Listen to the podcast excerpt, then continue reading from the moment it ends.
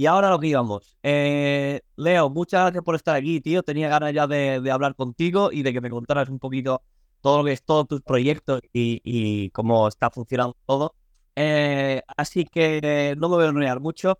Mm, preséntate para aquellos que todavía no sepan quién eres o que eh, no estén metidos en este mundillo y, bueno, una pequeña introducción para, para, para conocerte a ti ahora mismo. Vale. Bueno, eh, ante todo, muchísimas gracias a ti por ofrecerme ese espacio para poder hablar un poquito del proyecto. Eh, además que estamos toda con el lío de las, de Navidad y demás, ¿no? Con lo cual eh, es una locura. y bueno, me presento, soy, soy Leo Javaro, soy el creador y actualmente instructor jefe de, del proyecto Leonis Tactical, ¿vale? Un proyecto que hemos empezado hace ya, hace ya cosa de dos años, más o menos, hemos cumplido dos años ahora entre poco y un proyecto que está creciendo exponencialmente porque está enfocado mayormente a la seguridad privada, ¿de acuerdo? Un colectivo que lamentablemente, eh, como todos sabéis, ha estado muy apartado del mundo policial, aunque haga labores policiales en, gran escala, sobre todo en el ámbito privado, como bien dice, y en servicios muy complejos, ¿no? Entonces, eh, lo que intentamos hacer mayormente es formar a esos eh, profesionales de seguridad privada, aunque cada vez más vienen gente de la, seguridad pública también, las informaciones, porque es lo que os digo, eh, el servicio, realmente hay, muchas cosas que convergen, otras que no, pero en la parte operativa, en la parte de una detención, eh, un ingrilletamiento y demás, es que el procedimiento es exactamente igual. ahí no cambia, ¿vale? Entonces... Antes de seguir, quiero recordarte a nuestros patrocinadores. El primero de ellos, Great I Am Wear, el cual si eres amante de la moda y la comodidad, te encantará su línea de ropa deportiva. Great I Am Wear ofrece prendas de alta calidad que son perfectas tanto para tus entrenamientos como para tu estilo de vida activo. Y lo mejor de todo, si utilizas nuestro cupón DanielJQR, obtendrás un fantástico 10% de descuento en todas tus compras. En segundo lugar, tenemos a nuestro patrocinador Zumub.com. Si buscas suplementos y productos de nutrición de primera calidad, Zumub es tu destino ideal. No solo ofrece una amplia gama de productos, sino que también brinda un increíble 10% de descuento en todas tus compras, además de regalos exclusivos para todos aquellos que utilicen nuestro cupón DanielJQR. Así que si deseas mejorar tu rendimiento y bienestar, no dudes en visitar zoomove.com y utilizar nuestro código cupón para aprovechar estas ofertas especiales. ¿Qué pasa? Que la formación, eh, si por ejemplo eh, instituciones como el CNP o la Guardia Civil tienen una formación bastante pobre, eh, imagínate seguridad privada, es nula directamente, es nula. Y más ahora con los certificados de profesionalidad, donde la gente paga 1.500 euros, sale con una titulación eh, no hacen ni siquiera unas pruebas físicas, eh, les dan una hojita con las respuestas y ya eres vigilantes. Entonces, eh, hay muchos profesionales que salen de esas academias y quieren formarse porque les echas en la calle y ven todo lo que hay. Ven realmente la situación que cada vez es más extrema, ¿no? sobre todo en, ciudades como Barcelona, en Madrid, donde tenemos un índice de, de incidencias alto, muy alto. Y más ahora con los CETIs de así así eh, que han puesto, ¿no? Un poco improvisados. Estamos teniendo muchísimo jaleo. Vale. Eh, sí que básicamente... Un segundo. Antes de meternos ahí, que vamos a entrar después, ¿quién eres? O sea, ¿cómo, cómo empezaste? ¿De dónde vienes? ¿Por qué te metiste en seguridad, en seguridad privada? Cuéntame primero un poco sobre ti y ahora nos ah, vamos con el proyecto. Vale, vale, sin problema.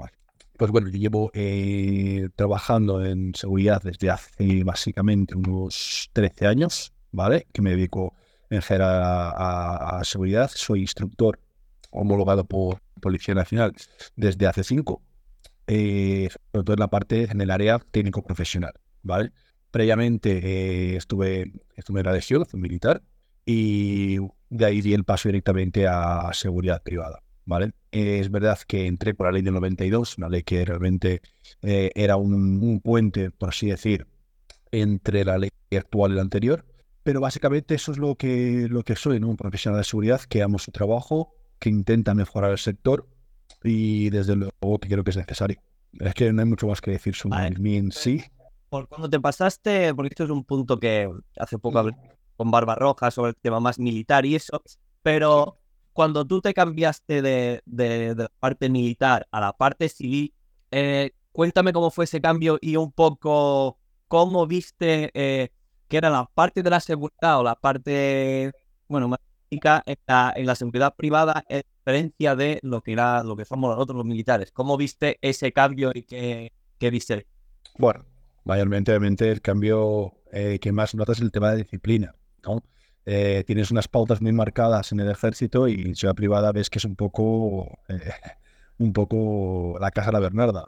Yo entré en seguridad privada sobre todo porque en esa época empezaban con los, los buques pesqueros de bandera española, ¿vale? Y pedían a muchos, muchos militares. De hecho, cuando hacían la entrevista, lo primero que te hacían es ¿en qué unidad has servido? O sea, si no habías sido militar, no te cogían, porque ten en cuenta que ahí te van a poner un F-36, te van a poner una automática y tienes, una serie de conocimientos que en esa época no era, era impensable que se impartiera para seguridad privada. ¿vale? 2000, en el 2009, 2010 por ahí, eh, si no recuerdo mal, se hacía parte del curso de la gente que iba a los buques y eso se hacía allí en Infantería Marina, en la Escuela de Infantería Marina. En otro Y a partir de 2011 ya se pasó totalmente a seguridad privada que les daban aquí en la Pañosa una, una instrucción ridícula a los compañeros vigilantes, ridícula. Eh, debería dar una, una, no sé si era teniente, no sé qué era de la Guardia Civil, que decía, te ponía un fusil delante y decía, desmontalo y montalo. Esa era tu prueba. Se acabó, se acabó. Y a luchar. Y bueno, dime, dime, perdón. Y de ahí a luchar con piratas. Muy bien. Sí, sí, o sea, ahí te sacan y tiras para adelante que se ganaba muy bien en esa época, en comparación, no sé cómo va el tema del, ejército a día de hoy, pero en mi época es que ganabas 800 y algo euros si te llegaba, o sea, ahí ya era pasta, ¿eh? y ya ganabas dinero. Este, ¿tú alguna, algún, ah, no sé, porque te vas un poco de dimisión o sales un poquito a maniobras, pues corres un poquito más, pero hasta ahí. Entonces, el tema de los buques en esa época es verdad que llamó muchos, muchos ex militares a hacerlo, muchísimos, ¿vale? Porque conozco muchos compañeros que a día de hoy también algunos están en el proyecto de Leonis, otros que me he encontrado con el tiempo, gracias a Instagram, que la verdad es que es ganado muy bien. Vamos a ver, tú hacías a lo mejor tres meses, ¿vale? En la temporada de tres meses, lo ampliabas a seis, tal, cada mes te llevabas, te infundabas en unos 4.500, 4.000, ahora lo han bajado, ¿vale? Y eso, pues, obviamente, llamaba mucho.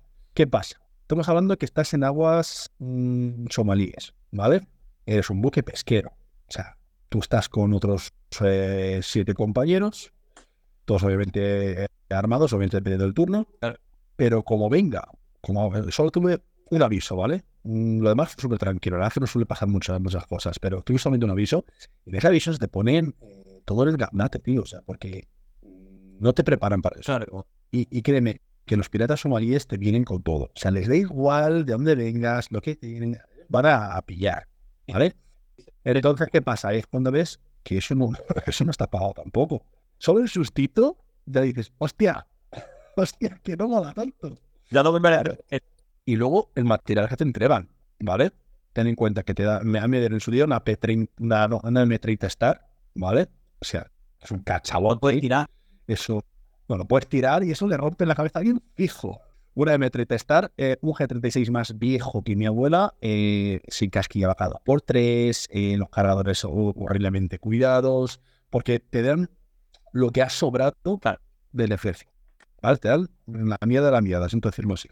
Pero, ¿qué pasa? Era un servicio muy cotizado. A día de hoy hay mucha gente que sigue intentando ir a esos servicios, pero que es que es muy simple. Si no has tenido una, una formación militar, muy difícilmente te van a.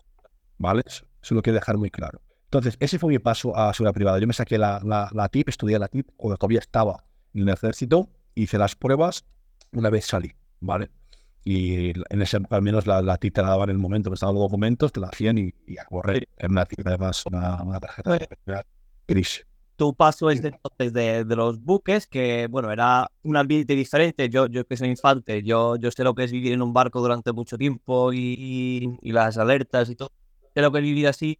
Eh, ¿Cómo fue tu paso de, del buque, de, de, dejarlo por, por, fuera y pasarte a, a, la seguridad privada ya en, tierra firme? ¿Y cómo fue ese paso? ¿Qué cambio crees tú que, que notaste más ahora ya desde una, una parte de que es un poco más operativa, más, más de riesgo, a pasarte a, a seguridad normal y corriente. Pues mira, mi primer servicio, cuando pasé a, a los servicios normales, por así decir, fue en tiendas de ropa. ¿vale? O sea, imagínate el cambio. O sea, eso era brutal. Eran 12 horas diciendo buenas tardes, señora, buenos días, señor. Eh, te enfundaban ahí con un uniforme que en esa época una chaquetilla torera con, el, con la corbata, súper operativo todo. Este, ese tema de chalecos, vamos, ese tema de chalecos no era ni pensa, vamos, olvídate, ¿eh? De los chalecos hablaremos ahora. Sí, sí, sí, ni siquiera CNP lo llevaba casi. O sea, eh, unidades o sí eso, y CNP también en esa época llevaba la chaquetilla, a veces soy un viejo ya, llevaba la chaquetilla y la, y la, y la corbata también, ¿eh? O sea, cuidado. ¿Qué pasa? Que me metí ahí pensando que era otra cosa. Eh, sabía que tenía que pagar un peaje, como todos, y tenía que empezar de abajo. Los servicios de metro, Renfe y demás estaban muy cotizados. Renfe en esa época tenían los grupos operativos que eran todos, gran, gran mayoría, eh, exmilitares, ¿vale? Y era el servicio más operativo que había en esa época, pero claro, acceder a ellos era muy complicado. Entonces, yo empecé bastante desde muy abajo, ¿vale? Tiendas de ropa, luego fui haciendo algún que otro ventillo, ¿vale? No teníamos la, tampoco la capacidad de coger la serie de, servicios que tenemos a día de hoy. La 2014, en el año 2014, nos ha habilitado para hacer una serie de servicios de seguridad ciudadana en colaboración con fuerzas y cuerpos de seguridad que en la ley del 92 no estaba ni siquiera contemplado, ¿vale? Entonces, claro, eh, seguridad privada en esa época se remitía muchísimo a su tienda de ropa, eh, no sé, básicamente ser un conserje por porra, vale bien, Siempre, siempre, siempre se, eh, por esa época siempre se les ha visto de esa forma. Por eso te he preguntado cómo fue tu cambio de, barco ahí, porque sí que es un cambio brutal, porque la seguridad, lo que se dice, la seguridad privada no era lo que es ahora, era, tú dices, un conserje con porra, siempre fue así. También ya hubo y entonces sí que ya se le dio más autoridad y más potestad a, a la seguridad privada. Claro. Antes de eso, antes de la ley 92, realmente no había una ley que rigiera la seguridad privada y eso fue lo peor que podíamos tener, los vigilantes cobrados, ¿no? que todavía quedan muchos, muchas placas eh, 8.000, 6.000, 7.000, que eran los primeros vigilantes jurados. ¿no? Ellos todos iban armados, no tenían ninguna formación, lo único que hacían era jurar su cargo ante la Guardia Civil o a quien procediera, y ya está, era el vigilante jurado. ¿vale? ¿Qué pasa? Que la falta de formación era potente. Empezaron a hacer muchas gañanadas en su, en su día, por lo que se hizo necesaria la ley del 92 para regular. Entonces, ¿qué hizo ahí policía? Que ató en corto a seguridad privada. Le quitó el arma, les cambió el uniforme, les puso a servicios muy poco operativos, porque vamos a ver. Eh, ay, perdona, dice un compañero que hay problemas de audio, la voz se escucha bien, en el momento se pone grave. No sé por qué. Eso tiene que ser un problema de conexión o algo. Yo te escucho bien, ¿eh? Yo también, yo te escucho perfecto. Entonces, continúo. Entonces, en este caso, eh, realmente se hizo necesaria esa ley, ¿vale? Y lo trató muy en corto. Con el tiempo, ¿qué pasa? Los tiempos cambian. La ley 2014, ¿vale? Que fue previa, además, a la legislación de 2015 de seguridad ciudadana, ya daba paso un poquito a todos los servicios que antes hacía policía, ¿vale? Juzgados, eh, entidades públicas. Todo eso pasó a ser seguridad privada, ¿vale? Infraestructuras críticas se pasó también a seguridad privada, muchas veces en colaboración con policía. Y de hecho, con, esa ley, yo me acuerdo porque estaba, hubo una, una, una, polémica allí en mi cuartel que es que querían poner en los cuarteles la seguridad de las puertas, pero seguridad privada. Lo, de, lo de esa ley, lo que pasa es que, gracias a Dios, se, se, la seguimos manteniendo la seguridad nosotros, pero sí que se quiso implementar hasta en los cuarteles de seguridad privada. Eso sí me acuerdo yo. Y de hecho, eh, se quiso y se ha hecho en algunos. ¿eh? No, todos se ha hecho en algunos. Por ejemplo, en gobierno militar aquí en Atocha que es ridículo. Sí, al decirlo. Yo represento un colectivo que sí que no está preparado para según qué infraestructuras. Claro, sí, ¿vale? Pero, por ejemplo, hace poco, eh, dos, dos, empresas, las cuales no voy a citar el nombre, han ganado una licitación para eh, los despliegues españoles en Irak y Letonia. Van a mandar seguridad privada a Irak y Letonia, hacer los, los controles de accesos, ¿vale? Te puedo pasar luego la noticia si quieres. y es una contrastada y salió la licitación ya en el BOE. Eh. Cuidadito. ¿Tú me No, yo, yo, yo ahí ya, en su día hablé mucho de ello, ya no voy a hablar más sinceramente. ¿Qué pasa? Que luego están dando una potestad, dando una responsabilidad a compañeros seguridad privada que luego no saben cómo mantenerla. Porque vienen gente a mis cursos, ¿vale? Con ganas de aprender que es lo primero que yo pido, ganas de aprender, y no han cogido una 9 milímetros en su vida, ¿vale? Si hacemos un poquito de tema de, de transición de arma, por ejemplo, no sabes si quieres coger un bien o sí. ¿Cómo leches les vas a mandar a Irak y a Letonia? Ah, no, es que solo hacen control de accesos. Ah, sí, perfecto. Entonces, cuando si hay un, por un casual, esperemos que nunca haya ese problema, pasa algo, hay un aviso. Cierra la puerta. Está jodido. Cierra la puerta. Cierra la puerta y reza por las horas que te queden. Mira, esto ayer eh, yo subí un, un, fragmento de la entrevista con Barba Roja y, y, y, y, era el fragmento en el que hablaba de por qué la gente preguntaba por qué adiestraba a personal que no pertenecía al cuerpo superior del Estado, por qué les, les adiestraba al uso del arma. Y otra cosa que él decía es esto mismo que tú estás diciendo. Una persona que tiene como herramienta o que tiene permiso para, ya sea para caza, deportivo, lo que sea, para tener un arma, lo mínimo que se debería de exigir a esa persona es estar preparada para sacarlo. Que quizás no le puede hacer falta, pero tiene que tener la preparación necesaria para usar esa. Es una herramienta y es una herramienta que te puede eh, echar un cable o, por todo lo contrario, te puede arruinar la vida. Entonces, yo creo que lo que tú estás diciendo, yo estoy totalmente de acuerdo también. O sea, todo personal de seguridad, cualquier persona que tenga que velar por la seguridad de otros, debe saber utilizar un arma, debe saber hacerlo, porque nunca sabe lo que te va a pasar el día de mañana. Totalmente. Vamos a ver. Eh, lo que no puede ser, aunque sea eh, el arma reglamentaria de vigilante de seguridad, una 38, que también revólver Astra ese que está. Eso es horrible. Pero ahora sí, hay gente que la sigue empuñando de esta manera. Ya. Pero, y coge escoltas, que sacan la tira de escolta y tiene que hacer de tiro, y cogen una 9 milímetros de esta manera. ¿Vale? Ya. Entonces, eh, yo entiendo, entrando un poco en un sistema más técnico, que en la academia no te van a enseñar una isocélica correctamente, no te van a enseñar una posición de tiro correcta, ni desplazamientos, ni coger parapetos, no, no te van a enseñar, olvídate. Normal. Te van a enseñar a probar, a probar un examen en Guardia Civil de tiro. Claro. Ya está. Punto. Pero es que eso no es la realidad. Tú estás en una estación como esa Tocha, donde hay una serie de vigilantes armados. Tienes exactamente seis cartuchos, ¿vale? Seis. No puedes hacer una recarga rápida, una recarga táctica de emergencia, si posible, con, con un, un revólver, por el simple hecho también de que los inyectores están prohibidos para seguridad privada. O sea, es que ya dificultan más todavía. Los inyectores pueden utilizar. No, sí, sí. Porque si no, coges un parapeto, te, te cubres bien y vas recargando, cagando leches. Pero no, no, no puedes. Tienes que ir haciendo uno por uno. Dicho esto, si tienes esas seis oportunidades y no sabes utilizarlas bien, estás jodido. ¿Vale? Entonces, de eso sí que estoy de acuerdo con, con, con Chetan, en el que, y con cualquier otro profesional que dé formación a seguridad privada, siempre, ojo, ojo, siempre y cuando realmente ese profesional esté trabajando armado. ¿vale? Yo al principio empecé así, ¿vale? Empecé dando la formación eh, armada eh, como un temario normal en seguridad táctica y lo quité. Depende de la gente que venga y que trabaje con armas, meto el temario de armas o no. ¿Por qué? Porque para mí es más productivo enseñarles eh, reducciones, uso de la defensa, que también es su arma reglamentaria, usar correctamente la defensa, no usarla como un chorizo palos, ¿vale? La utilizarla correctamente, que dedicar dos, tres horas a, a explicar el revólver. ¿vale? Claro, que al fin y al cabo no va a ser su herramienta más usual. Y, y es Correcto. totalmente de acuerdo con eso también, claro que sí.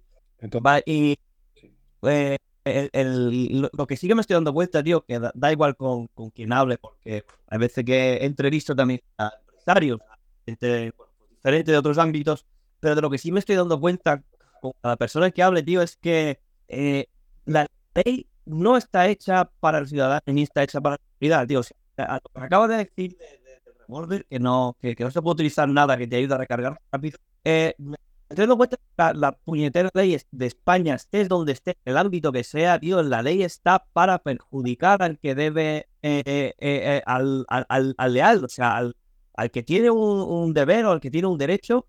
Todo lo que la ley está hecha para perjudicarte a ti y para beneficiar al que viene a dar por culo. Me, me estoy quedando flipado, tío, porque es que hasta en esto, hasta en esto lo, lo la meten, lo meten doblar.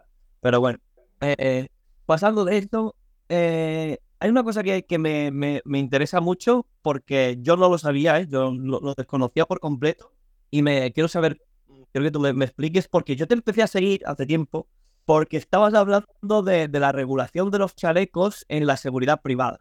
O sea, yo te prometo que yo vi eso y yo no tenía ni puta idea de, de, ese tema, entonces lo vi y me resultó curioso y ya empecé a seguirte, a ver todas las historias y me, me quedé con el, con el rollo de los chalecos. Pero me da cuenta que no son los chalecos, cinturones, todo, hay un montón de cosas. Entonces, eh, eh, ¿me puedes explicar un poco el tema de los chalecos? ¿Por qué no puede un seguridad privada utilizar chalecos?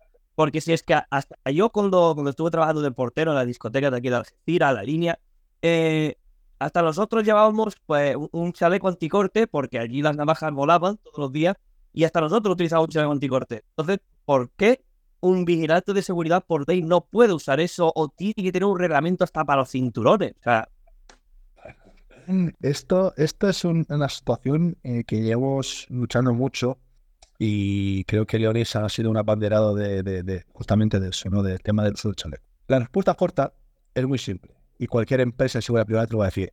Es que es muy agresivo. Es que causa inseguridad a los usuarios. En un centro de menores, de menas, que esos menas, el, no digo todos, pero un 80%, son delincuentes reincidentes, eh, no puedes llevar chaleco ahí por el simple hecho de que las cuidadoras, las trabajadoras sociales, dicen que eso es agresivo y que les puede suscitar más agresividad en su comportamiento al verte con un chaleco. Vale, vale. Muy bien. Hospitales, ¿vale? Em, yo hace poco también estaba haciendo un, servicio en, un hospital y justamente lo mismo. Después del chaleco, porque eso es eh, agresivo para los, eh, para los usuarios del hospital. Vamos a ver. Eh, te pueden entrar en urgencias gente drogada, gente borracha, ¿vale? Gente con navajas, porque no se hace ningún tipo de caché, no se hace ningún tipo de control de accesos. Tú no sabes dónde viene la persona, solamente ves un poco la pinta que te dice, este va a ahí, ¿vale? Pero luego te vas a solo con el pavo y, uy, se le ha caído la bajita. Qué cosas, ¿vale? Pero mayormente la respuesta a eso, la, la básica que va a dar cualquier tipo de, de empresa es que es. Y esto pasa a veces, escúchame, hay compañeros todavía, aunque parece irrisorio, compañeros de CNP que ese tipo de problemas. En comisarías céntricas, en comisarías céntricas, de hecho hace poco estuve en la comisaría de una comisaría de distrito centro, ¿vale? Donde no llevaba chaleco ninguno, ninguno, porque es así lo que Jefatura no quiere que se deje imagen de que hay problemas, o que puede haber problemas. ¿Por qué nos unimos a nivel 5 de terrorismo? Porque no quieren de las calles. Es un tema aparte, eso es un tema aparte. Porque... Pero, eh, eso lo dices. Sí, sí, no. Estoy totalmente de acuerdo contigo, pero digo que es un tema aparte porque esto lo podemos llevar aquí hablando 30 días. Sí, sí. Te cuento, si te cuento hasta dónde sé y lo que sé sobre el tema de, del sistema de Delta 5, nos tiramos de aquí tres días, porque es que de verdad que es que es, esto es, indignante lo que, lo, que, lo que nos hacen y volvemos al mismo de antes, para que el ciudadano esté seguro.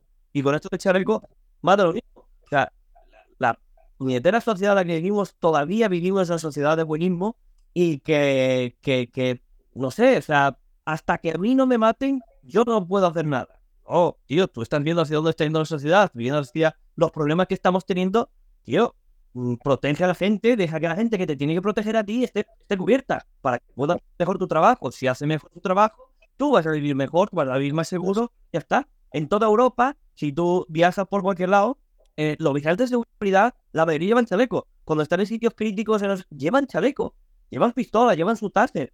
¿Por qué? Porque estamos viviendo en un mundo ahora mismo que necesita protección para los que te tienen que proteger a ti.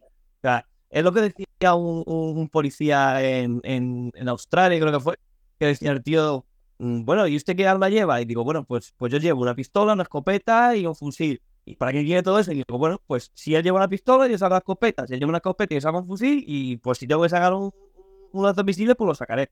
O sea, esa es la ley de la proporcionalidad a la que deberíamos de, llegar. La proporcionalidad no es que tú tengas lo mismo que tiene el otro. O sea, la proporcionalidad es que yo tenga más que el que me va a atacar a mí. Porque entonces, si no, perdemos la proporcionalidad. Porque tú me vas a sorprender antes. Entonces, yo tengo que estar por encima. Por eso se la Y esto es lo que nos están quitando a todos, tío. Yo es que no entiendo. Eso fue un policía de Canadá. Muy bien. Albert, muy Eso por eso mismo. Eh, eh, eh, lo que dices tú, hay que usar la fuerza, en nuestro caso, y el policía general, hay que usar la fuerza mínima indispensable. ¿vale? Siempre dentro de la proporcionalidad. Tú no puedes estar aquí en una agresión. Si están agrediendo, tienes que estar aquí con él. ¿Vale? No puedes usar una fuerza Cuando países tienen que usar una fuerza superior al daño que se intenta hacer. Que tiene que ser así. yo, yo cuando estuve en el Líbano, yo en el Líbano en el 2012 O sea, era ridículo, tío, porque íbamos eh, por, por, pueblos de, terroristas que se veían terroristas y yo tenía que ir con mi casco fuera, el cargador quitado y sin, y sin munición puesta y el arma a la espalda. O sea, que es por, por el tema de la proporcionalidad. Si te atacan, te pones el casco. Si no, si quieres meter el cargador. Pero que, y me estoy dando cuenta que no es solo aquí, sino que a vosotros también nos pasa. Y nuestro caso es que, vamos a ver, eh, una cosa que estamos concienciando mucho desde Leoris a la gente, a la general, es que eh, se tiene siempre como, como la policía como la primera línea, pero es que antes de la policía muchas veces está seguridad privada, ¿vale? Claro. Eh, en un vagón de metro no siempre hay un policía de paisano. En una Renfe no siempre está policía dando vueltas ahí. Ellos tienen una labor mucho más compleja en un ámbito mucho, más, mucho mayor, mucho más grande. ¿vale? Eh, entonces, eh, yo siempre he considerado la seguridad privada como los policías de lo privado. Y así tienen que actuar. En su ámbito, por supuesto, pero ahí tienen que ser la autoridad. ¿Qué pasa? Que, volvemos, con la ley del 92 se nos quitó el, principio de agente de autoridad frente a agresiones y a desobediencia. Eh, con la ley de 2014 se volvió a poner con el artículo 31 siempre que esté en colaboración con de cuerpo de seguridad. Si no, no. Si no, como me ha pasado a mí, ¿vale? Y a cualquier compañero en cualquier otra situación. Desobediencias, eh, insultos, escupitazos, vejaciones, todo eso. Lo que te pasó hace poco. Exactamente. O sea, es que ahí, por ejemplo, ¿qué pasa ahí? Eh, la jueza, encima que me dice que va en el sueldo, no, muy bien. Eh, no se entiende, no se entiende eso como un atentado de autoridad, ni un insulto, ni nada. Es una cosa de civil a civil, es como lo entiende la ley. Porque un vigilante cuando detiene, detiene como un civil investido de obligatoriedad. O sea, la ley te obliga a actuar, porque si no obliga o no actúas encima, estarías incurriendo en una serie de delitos, ¿eh? cuidado, pero luego no te da ningún tipo de respaldo jurídico para poder hacer esas eh, intervenciones. Esto es el... Perdón, eh, eh, eso sí te quería hablar, de, eso acabo de apuntar aquí ahora mismo. Y es que, eh, ya lo acabas de decir, pero bueno, yo lo que no entiendo tampoco es por qué un vigilante de seguridad, si no tengo entendido, dímelo bien porque yo no estoy muy metido en este tema, por eso te estoy hablando contigo, pero el tema de los arrestos o detenciones, según tengo entendido, el vigilante de seguridad no puede hacerlo, lo que puede hacer son o si detenciones y arrestos no. Bueno, explícame un poco eso y por qué una persona que es el primer interviniente en una, en una actuación no puede detener a alguien. O sea, pero aquí estamos. O sea, si esa el primer interviniente que puede aislar a esa persona y, dejarla detenida hasta que ya, y tengo que esperar. Entonces, ¿cómo lo hacéis? ¿Cómo, cómo funciona eso? Ahí eh, sí que tengo que corregirte. Eh, la propia ley seguridad privada lo dice. El vigilante de seguridad detiene. o sea, no es que puede detener, es que detiene. No existe tampoco ni la palabra retener, ni nada, ni el código penal, ni el juiciamiento criminal, no existe esa palabra. Se detiene o no se detiene. Punto. Otra cosa es, otra cosa es lo que se entiende popularmente como detención, que es el llevar al detenido a dependencias policiales y proceder a una serie de, ¿vale? Pero detención, propiamente dicha, hablando legislativamente, se entiende por ley como el impedir la el desplazamiento o la deambulación de cualquier ciudadano. Eso ya es detener. Que una persona te, pida la documentación, una gente te pida documentación en la calle, ya te está deteniendo, ¿vale? Por el tiempo mínimo indispensable. Pero es una detención de cara, de cara a la ley, ¿vale? Con lo cual, un vigilante de seguridad, ¿qué pasa? Que está mal visto. Yo, por ejemplo, en esa detención que hablé hace poco, a la que saqué los grilletes, una locura. ¿Qué es esto? No puedes poner grilletes, pero vamos, qué locura. Oídos sordos, haz tu trabajo. Grilletadito, arriba, y cuando llegan los compañeros de, CLP, miran la intervención, porque miran las cámaras de intervención, y se lo llevan. Punto. Obviamente, si me dicen, oye, no, pues eh, te ha pasado, o ha pasado aquí, pues, no, te dejan. Está perfecto. Porque en este caso, esta persona había agredido a un, a persona sanitaria. Ojo, que el personal sanitario sí tiene carácter jurídico de agente de autoridad. ¿Cómo? sí. sí. no lo sabías. Un, un, personal sanitario y profesores, maestros, tienen carácter jurídico de agente de autoridad en sus funciones para el tema de agresiones y, y desobediencia. ¿Y, y, y, y, por qué? No entiendo. Entonces... ni tú ni nadie. No entiendo. Porque tú, tú, entonces, al fin y al cabo, si, si nos por la rama de la justicia, el vigilante de seguridad es un civil con una porra.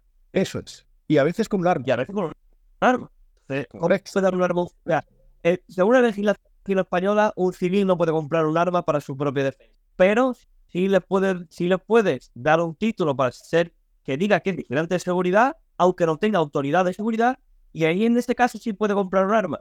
Correcto. Eh, es que, a ver, el problema que tenemos hoy en día y que debería actualizarse cuanto antes es que, como hemos hablado antes, ¿vale? La ley de seguridad privada se actualizó en la 5 de 2014, pero el reglamento sigue siendo del 92. Entonces hay cosas que chocan. Hay cosas que chocan. Actualizaron la ley, pero no el reglamento. El reglamento aún dice, por ejemplo, que hay que llevar una defensa revestida de cuero. Cuando eso no la lleva ya ni Dios. ¿Vale? Entonces, eh, si hablamos así, si hablamos así realmente, es. Eh, ah, una cosa que te hacen los compañeros. Efectivamente, no podemos comprar el arma. El arma no la podemos comprar nosotros, lo da la empresa. No, hasta, ahí llego, pero bueno, pero que, pero que al fin y al cabo que no la puedas comprar, la, empresa te está dando un arma. Parte de servicio, sí, sí, claro. Luego la, la, del armero. Claro, pero tengo una, tengo una persona que no es autoridad que está usando un arma. Con lo cual, sí. sí, sí, sí, eso es. ¿No? Sí.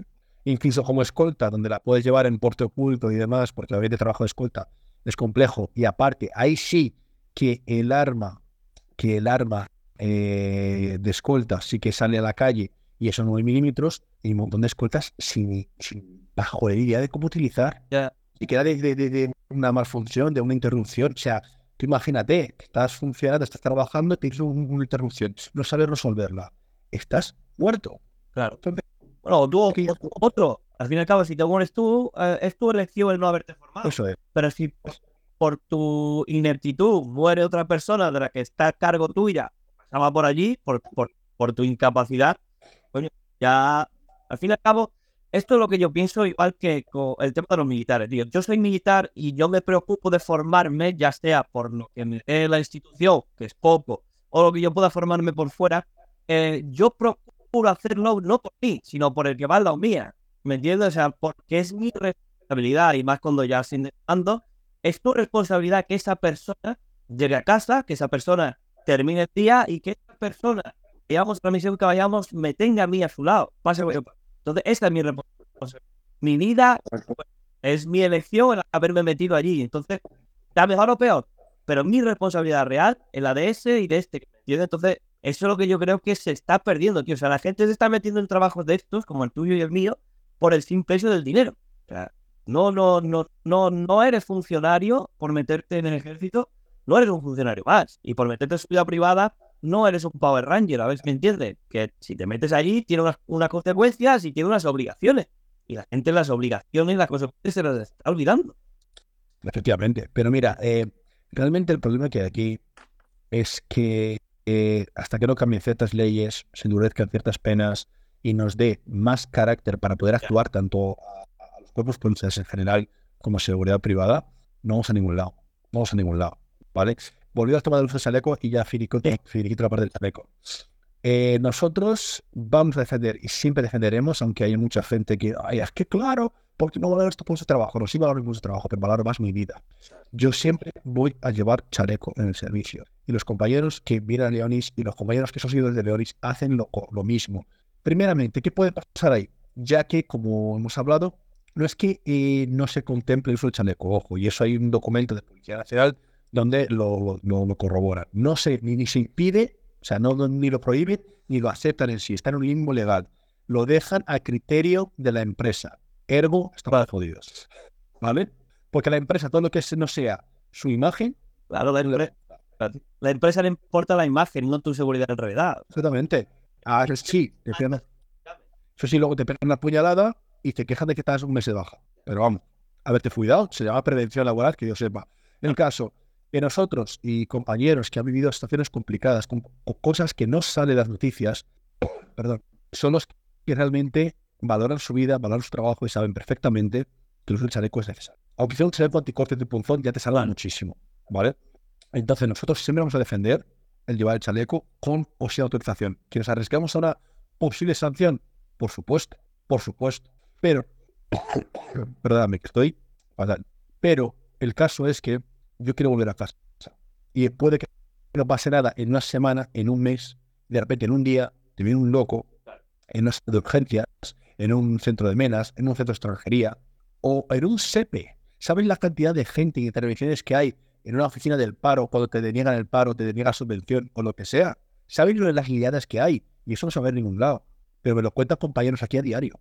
Son situaciones complejas de sacar armas blancas. Y hay un vigilante, uno. Supongo que son, son zonas donde la gente está más Entonces, donde hay estrés, va a haber el, el, el, fervor de, de, lo que puede, lo que más se puede guiar. Entonces, al fin y al cabo, tiene. Entonces, nosotros, os digo, nosotros siempre vamos a llevar el chaleco. Hemos tenido muchas guerras con empresas. Eh, ha habido empresas que nos han, nos han incluso vetado. ¿Vale? A mí, compañeros y servicios, no, no cuando hacemos un servicio en grupo, sino servicios por separado. Pero poco a poco la mentalidad está cambiando porque ya no somos solamente nosotros los, los que estamos en, en Leoris, sino también muchos compañeros, sí, sí, sí. Muchos, muchos vigilantes que están viendo cosas muy jorobadas, compañeros que han sido padres, que han sido madres, ¿vale? Y que lo que quieren es volver a casa con sus hijos por la noche, ¿vale? O por el día, dependiendo de dónde están. Así que imagínate, servicios, por ejemplo, como los que hay, que convergen con seguridad ciudadana, donde estás y patrulla por un polígono industrial, tu zona es el polígono, pero estás a pie de calle, estás dando vueltas por la calle, por esa zona, pero por la calle. Ves de todo, desde youngis drogándose hasta gente apuñalándose y pegándose de hostias. Y tienes que intervenir, porque la ley dice que estás obligado a hacerlo.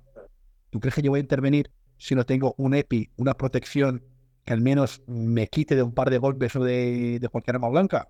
esto va a decir Albert aquí, que muchos compañeros miran para otro lado y dicen, para lo que me pagan.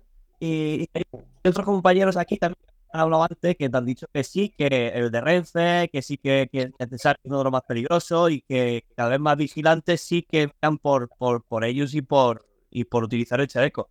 Y es justo lo que, justo lo que tú acabas de decir, lo ha dicho Albert, y es que es verdad, o sea, si tú no te sientes seguro, para lo que me pagan, yo no me voy a jugar la vida. Y es que y es un problema muy grave que tenemos a día de hoy, tanto en policía como seguridad privada, y, y ya si vas al ámbito militar, que lo que yo porquería, sea, si ya te vienes de aquí y cuando te ves de misión y ves lo que pasa, dices tú, hostia, en verdad, o, me gusta o no estás. Entonces, cada vez. Dime, dime. No, eso es, eh, eh, es lo que has dicho, bien que has dicho tú. O sea, en, cuerpos policiales tienes sus problemas. O sea, que no solamente con nosotros, ellos también están muy atados. Y vosotros también en el ejército, que tengo muchos compañeros eh, militares aquí en Leones, que tanto exmilitares como militares en activo, que dicen lo mismo. O sea, si sale de lo reglamentario, aunque sea mejor, ya te capan. Vamos a ver, vamos a ver. Eh, si tú quieres, y eso lo he dicho muchas veces y me comen por ello, pero voy a seguir diciéndolo siempre. Si quieres un trabajito tranquilo, no te metas a, nada de seguridad en general, en completo. Porque, ah, estoy un tranquilo en una garita. ¿Y tú qué sabes si algún día en esa garita se monta la de Cristo, te saltan las vallas? Es tu trabajo actuar ahí.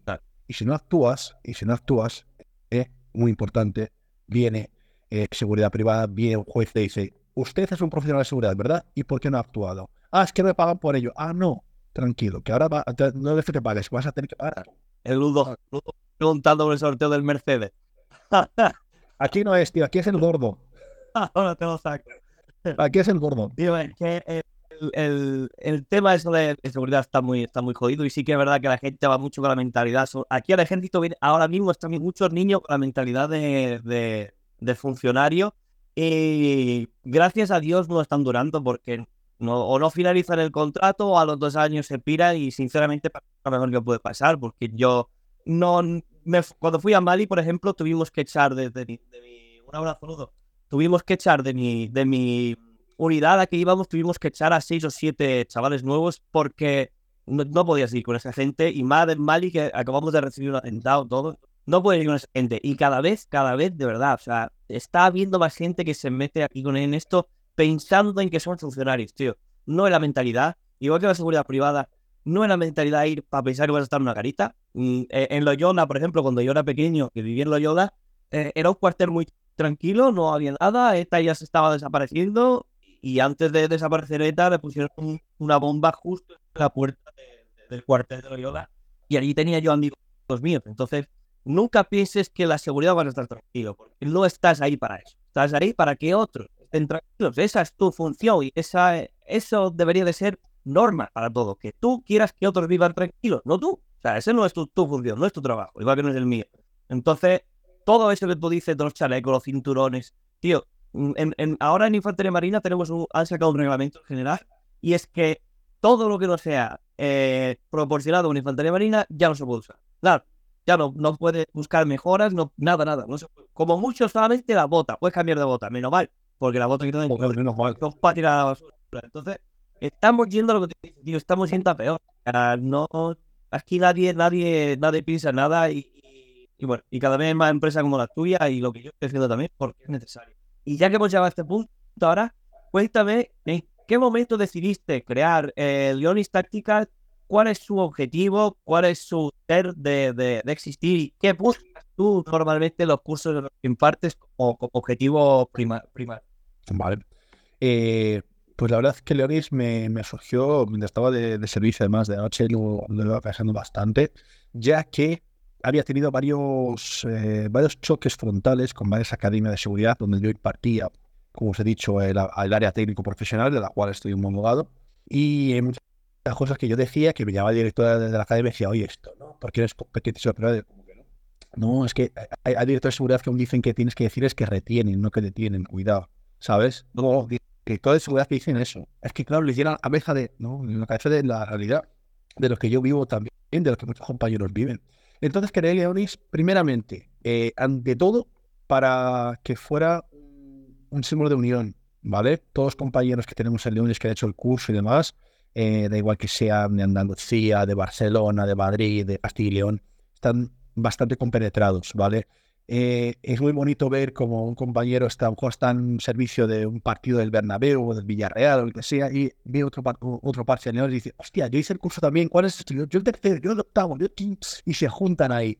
Eso es algo que no he conseguido nunca en seguridad privada porque nos separan las sí. empresas. Y sí, Tú, tú llevas los cursos de Prosegur, tú llevas los cursos, llevas los de Euro y tú llevas de su puta madre. Pero eres Leones da igual la empresa en la que estás. Sabemos que podemos contar los compañeros que han recibido la misma instrucción que tú y que entrenan lo mismo que tú. ¿Vale? Porque no solamente paramos en el curso de, de 10 horas, que es un seminario largo, pero seguimos haciendo varias actividades que no publicamos obviamente en Instagram porque eh, una vez dentro hacemos varias cosas que son solamente para nosotros y preparamos operativas también en conjunto con, con los compañeros, ¿vale? Y ese es el objetivo principal, aparte de la formación, por supuesto. Gente, como he dicho antes, que no había tocado nunca una 9 milímetros. Eh, nunca había tocado un, aunque sea eh, simulado, un, fusil o, o- o forma de portes, de cargas. Me dicen, joder, pero fusil, ¿para qué? Vale, sí, a lo mejor no lo has- no usas nunca, pero con la licencia C, ¿vale? Y eso lo dice el reglamento y además tengo un post hablando de eso, ¿vale? Un vigilante de seguridad puede utilizarlo en buques y en 2020 se aprobó también para infraestructuras críticas, ¿vale? Sí. El, el- el conocimiento no ocupa un lugar. Cuanto más entrenes y más tengas eh, a- apropiadas el conocimiento de, los- de las herramientas que puedes utilizar, más preparado vas a estar para usarlas si hace falta. Doy bastante hincapié, sobre todo en qué, el uso correcto de la defensa, ¿vale? Hay compañeros que lo primero que, cuando hacemos un simulacro, lo primero que hace es sacar la defensa y ir con ella así como si fuera Harry Potter, ¿vale? Con la varita, y no es así. La idea no es, la idea no es realmente reaccionar de primeras. Hay muchas escalas de la fuerza antes de llegar a dar un, un barazo. En nuestro caso, que además estamos mucho más cohibidos por la ley. Claro.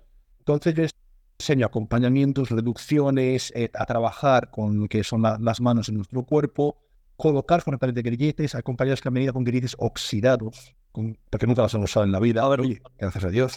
Pero es obligación del profesional de la seguridad tener todo su equipo a punto, porque un día, basta un día malo para jorobar todos los buenos. Tienes que estar preparado para ese día malo, ¿vale?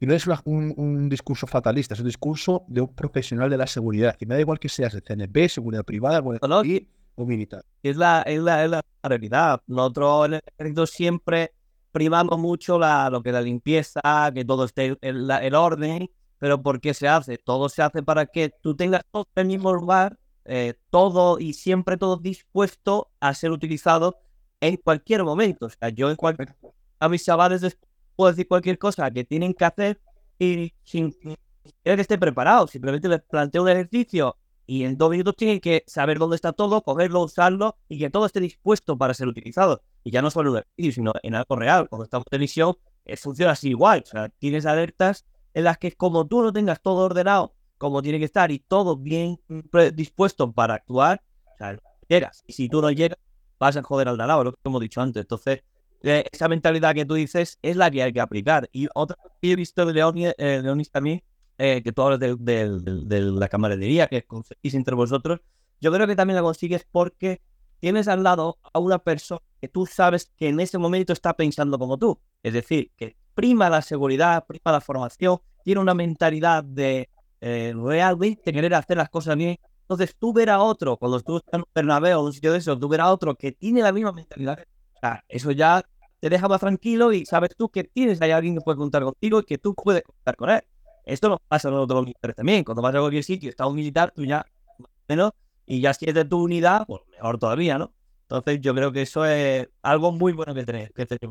Y, y, y, no sin esfuerzo, ¿eh? porque aún así, obviamente, hay discrepancias, hay cosas que las amamos, las se pueden aplicar. Pero lo bueno es que la mentalidad de cualquiera que, vin, que venga a un curso de Leonis siempre es el formarse y el mejorar un poquito eh, por sí mismo, porque no es por el sector en sí. O sea, tú mejoras por ser mejor profesional, por hacer mejor tu trabajo y sobre todo por tu autoprotección. Porque sabemos perfectamente el principio de la protección es que primero vas tú. Si tú no te proteges, no puedes proteger a nadie. Eso es lo primero, ¿vale? Y es lo que dices tú, ese sentimiento de camaradería que tenemos es muy bonito, muy guay. Eh, aparte que luego tenemos compañeros en Canarias que pues hacen sus reuniones, compañeros en Castilla que hacen las mismas eh, Barcelona igual. Entonces hemos creado algo que yo pensaba de verdad que no iba a llegar a tanto cuando lo abrí. Eh, no pensé que iba a ser tan grande, que hubiera crecido tanto como, como ha crecido ahora en este segundo año. Vamos a trabajar mucho más en nuevos proyectos también, ¿vale? Y una cosa que hago mucho hincapié en las formaciones y que hemos dado hace poco una formación con, con Doc eh, de, un tecleo, ¿vale? Es justamente en eso, en la parte de la sanidad táctica. Como primeros intervinientes es muy importante al menos saber poner un torniquete por lo menos. Un poco de TC3. No llegaría a un TC3, pero un, eh, eh, un take normalito, o sea, o, al menos un protocolo más bien hecho, ¿vale? Pero yo, me, de verdad, en mi, en mi curso, aunque salgan sabiendo poner un torniquete correctamente, me doy por conta, ¿vale? Porque yo creo que a día de hoy, con todos los, los que hay, porque de verdad, o sea, son muchos, muchísimos. Y un navajazo, a lo mejor no es una puñalada que te perfora el, el, el abdomen, pero a lo mejor pasa un corte en el brazo, ese corte de brazos puede una hemorragia que te puede eh, causar complicaciones.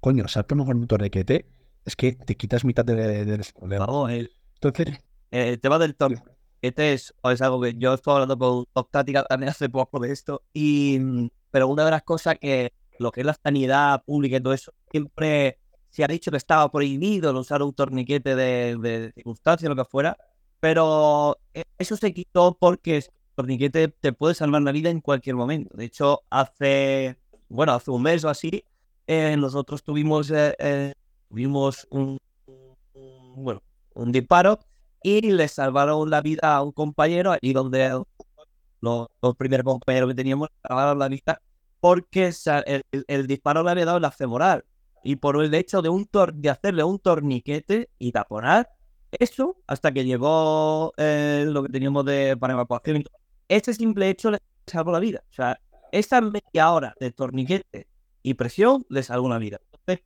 eh, sí que me, alegra que, que, hagáis hincapié en eso del torniquete y quería dejarlo aquí claro para que la gente sepa que eso funciona y que es necesario saber aplicar bien un torniquete. Poco es ponerlo, es saber aplicar bien un torniquete. Porque si no se aplica bien, tampoco hace nada. Pero eh, es algo que, coño, alguien de seguridad tiene que saber todo lo que hemos hablado ahora mismo, creo que como primer interviniste, como tú dices, es algo básico y que, sí que es verdad que salva vidas. O sea, que esto lo tenga claro. Correcto, y no es, que deja bien claro también que no es ni de flipado ni de ir de mostrado y llevar un tornillo encima, ¿vale?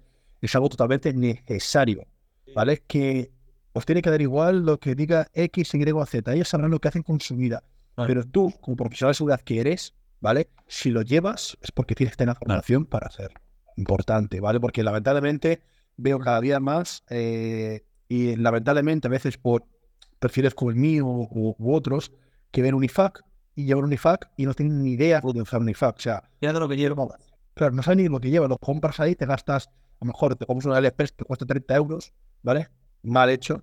Y, y lo llevas ahí, por posterior parece que llevas un kit médico. Eso te puede tener complicaciones. ¿Por qué? Porque tú tienes ahí unas herramientas malas, pero unas herramientas para hacer unos primeros protocolos no los haces te va a preguntar entonces los sanitarios que para qué lo llevas y encima eso en el partecito, si consta, el juez te va a pedir explicaciones.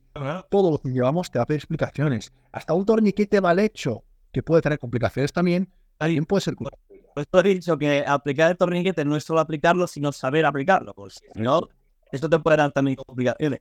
Eh, otra cosa que, eh, una pregunta que alguien me hizo cuando, cuando publiqué que iba a hablar contigo, eh, que me, me, no me esperaba que fuesen por ahí, pero una pregunta que me hicieron es si vosotros eh, ofrecéis también un poco de, de, asesoramiento legal o si tenéis algo para que la gente pueda solucionar dudas de temas legales con cualquier problema que tenga eh, en el tema del servicio. ¿Vale? Esto sí me lo he preguntado y no, ahora mismo no porque tuve muchas preguntas y más o menos ya te he seguido soltando por aquí, pero una que sí me resultó curioso fue Vale, pues mira, nosotros eh, anteriormente, ¿vale? Cuando empezamos el proyecto y los que me siguen de aquí hace mucho tiempo, sabes que empecé yo solo, ¿vale? Yo solo y yo sé mis limitaciones y mis capacidades, ¿vale? Yo soy humano como todos y no soy aquí maestro de, de todo.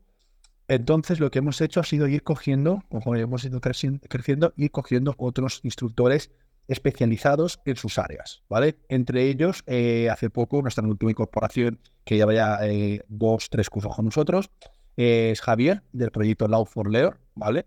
Por si lo queréis seguir, eh, que es además de policía en activo, ¿vale? Es licenciado en Derecho y jurista y también eh, está homologado por Seguridad Privada para dar clases jurídicas eh, para seguridad privada en general, ¿vale? Todo lo que hacemos, incluso nuestro manual, nuestro dossier y demás, todo pasa por ese filtro jurídico, ¿vale?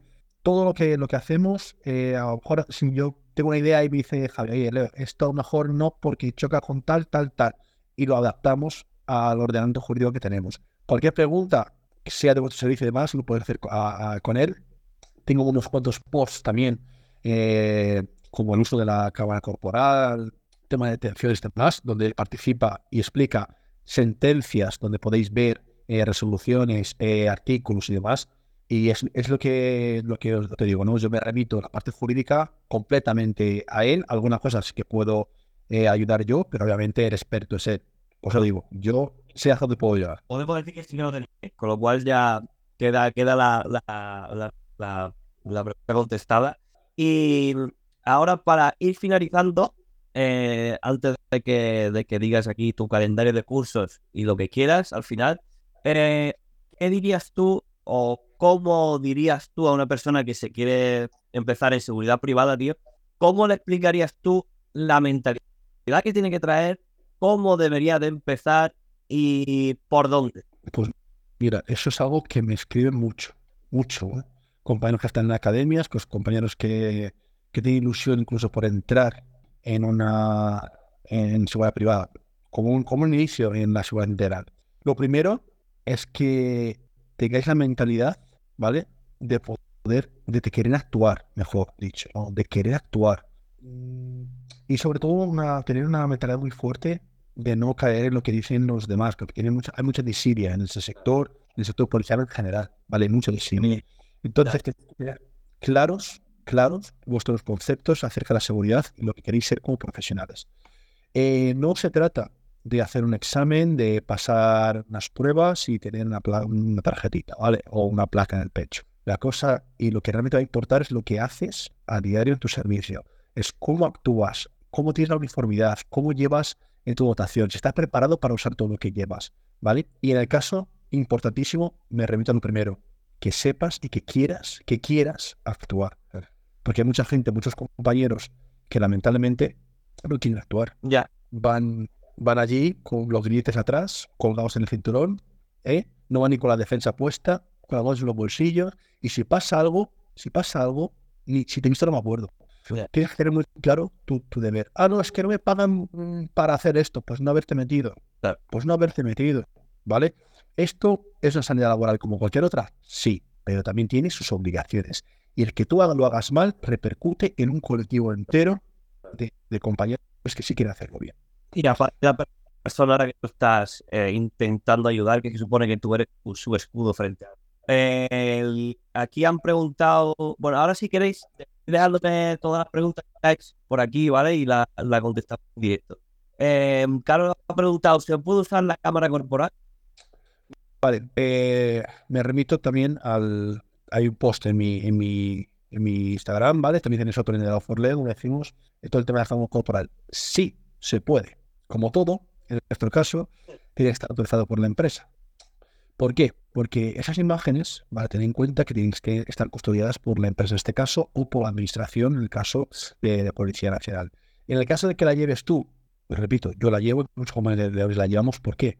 Porque son imágenes que nos pueden salvar eh, de una mala intervención, nos pueden salvar de un juicio y demás. Pero tienes que tener en cuenta, muy, muy en cuenta la ley de protección de datos. Muy, muy en cuenta. Si no tienes ni idea, léetela antes de llevarte una, llevar una cámara corporal. Y se te ocurra ponerlo en Instagram. No vayas de postureo como los que van por ahí eh, sacando las intervenciones que hacen, ¿vale? Porque te puede meter en un lío muy gordo, muy gordo. Eso es única y exclusivamente para ti, para ti. Y en el caso de que ese día o pase el tiempo y no pasa nada más, las borras, ¿vale? ¿Puedes llevarlas? Sí puedes llevar. Pero esto es como todo. Tanto el tema de em, un torniquete, aunque parezca mentira, tío, eh, un torniquete si no está aprobado por la empresa tampoco lo puedes llevar. ¿Vale? Todo lo que no sea de dotación no lo puedes llevar. Aunque sea un torniquete para salvar tu vida o la de otros. Entonces, eso se aplica también a la cámara corporal. Por llevarla así, si ya puedes, siempre y cuando tengas muy clara la ley. Vale. Eh, eh, y ahora, Leo, dime tu calendario de cursos, si quieres, lo que, lo que tienes planeado para, para el año que viene para que la gente se pueda apuntar cómo hacerlo y por mí. Vale, eh, muchas gracias, tío. Pues mira, eh, realmente no hemos todavía eh, cerrado un calendario per se, solo hemos abierto las... Bueno, en enero voy a hacer un seminario, muy probablemente el día 15 de enero, un seminario de monográfico de la defensa policial, ¿vale? Será gratuito para cualquiera que quiera venir a aprender un poco el manejo de, la, de lo que es la defensa de votación, ¿vale? Y luego ya en febrero, el día 28 tenemos el primer curso del año de seguridad táctica y el 29 el curso de Defender Pool, que es la defensa que utilizamos nosotros, ¿vale? Que usamos la K55, que está homologada para seguridad privada, pero que hace falta una capacitación para utilizarla porque no es la típica reglamentaria con tope y demás. Tiene una serie de particularidades que eh, se hace necesaria una capacitación. Y en esta ocasión será un curso de 10 horas de tres niveles que lo vamos a hacer junto con el, el que es el creador de la Defender Pool, Salvador, y va a ser un curso muy, muy chulo.